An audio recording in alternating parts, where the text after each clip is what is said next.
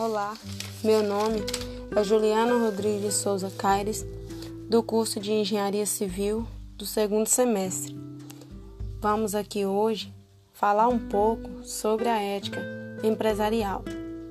Nós estudamos a ética desde a antiguidade até os dias atuais, tanto na filosofia quanto na religião.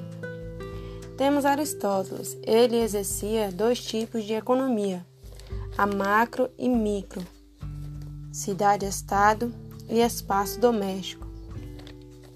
As organizações, como a construção da vida social e coletiva, no século XV, a economia moderna e a intensificação da vida coletiva e consumo de bens e serviços, modo de organização fabril no século XVIII a história da ética empresarial, tão pouco falada, principalmente ética no âmbito industrial, permanecendo por muitas décadas, sendo considerada apenas como assunto do ponto teórico,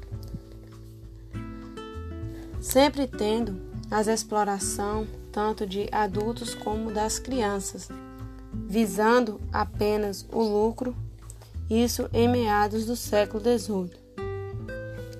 Nesse período, também não existia uma consciência ética no ambiente industrial. Boa qualidade, essa consciência também foi uma grande preocupação na área da segurança, direitos humanos, leis trabalhistas, meio ambiente.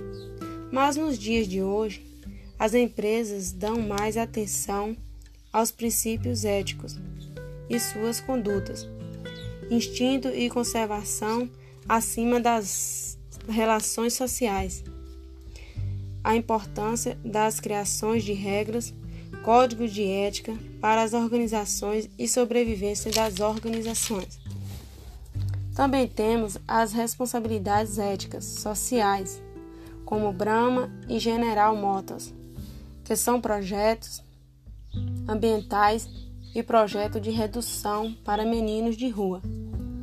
Imagem ética, mais facilidade com o mercado, com clientes, bom desempenho financeiro, responsabilidade social. A ética nas relações de trabalho temos com o nível hierárquico em uma organização, como as organização da escala hierárquica, que é o que equilíbrio nas relações interpessoais e manutenção do clima ético. A liderança como motivadora, influenciador de confiança, comandadas como avaliadas, monitoradas, condições de injustiça e antipatia. No ambiente de trabalho existe o crescimento mútuo natural. E existe três tipos de ambiente de trabalho, como o negativo, o inerte e o altamente positivo. Ambiente negativo: insatisfação, vida alheia, bajulação, insucesso do colega. Ambiente inerte: tanto faz, sem reconhecimento ou parabenização por bons resultados. Ambiente altamente positivo o contrário dos outros.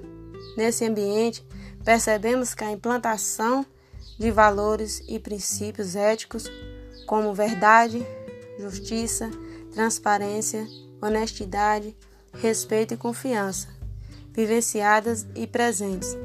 Isso no ambiente positivo. Teu líder, dicas para boa liderança, sempre tentando se dar bem com toda a equipe tentando sempre motivar funcionários por uma conduta adequada, relacionamento interpessoal, nesse termo empresarial. Tem sempre que ter códigos. Um dos mais importantes são códigos de ética, são fundamentais para as organizações.